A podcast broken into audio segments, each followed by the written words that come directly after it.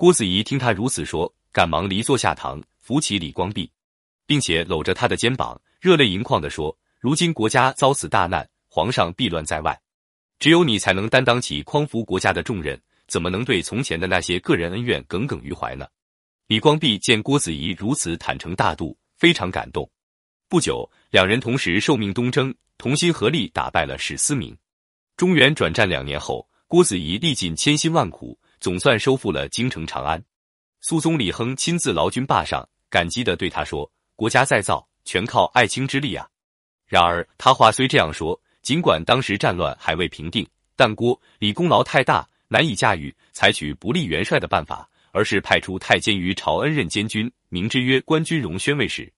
一个不男不女的阉宦，能懂什么行军打仗之事？但他却是代表朝廷和皇帝的，结果几次战斗下来。连连败退，不得已只好任命郭子仪为诸道行营元帅。为此，于朝恩记恨不已，一有机会就在李亨面前残害郭子仪，终于又夺了郭子仪的军权，召还京师。郭子仪接到圣旨，不顾将士们的反对，瞒着部下，单骑回京闲居家中，一点怨尤的意思都没有。第二年，安禄山死，史思明再度攻占河洛一带，吐蕃也逼近长安，朝中群臣记忆一致认为郭子仪有功于国。现在天下未平，不该让他在家赋闲。肃宗只好再次召回他，官拜诸道兵马都统，晋封汾阳王。这时，肃宗已命在旦夕，在病榻上对郭子仪说：“河东的事就全委托你了。”肃宗死后，当时和郭子仪并肩作战、收复两京的广平王李煜继位，是为代宗。奸臣程元振不停地向李煜说郭子仪的坏话。戴宗也怕元勋宿将功高难治，于是罢免了郭子仪的全部兵权，不让他带兵打仗，却叫他去当修建肃宗皇陵的监工。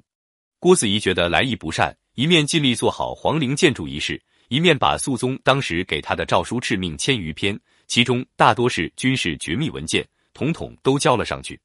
戴宗这才明白了自己对郭子仪的误会，且心生惭愧，于是第三次启用了他。当时叛将仆固怀恩勾结吐蕃，回纥进犯河西，戴宗也学他祖父唐明皇避难到陕州。郭子仪临危受命，士气仓促，从前的部署都已离散，身边只有数十骑。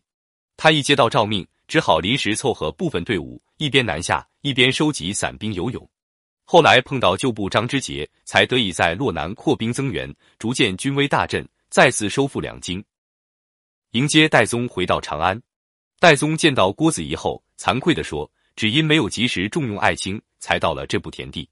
我这个皇帝也当得未免太可怜了，让有贤德的人看不起。”为表彰郭子仪的盖世功勋，诏令把他的画像供在凌烟阁，这在当时是谁都不敢奢望的最高荣誉。所以，对人生旅途上的坎坷要有正确认识，受一点委屈，受一点苦难又何妨？我们要不断超越自我，完善自我，进而才能为国家。为社会多做贡献。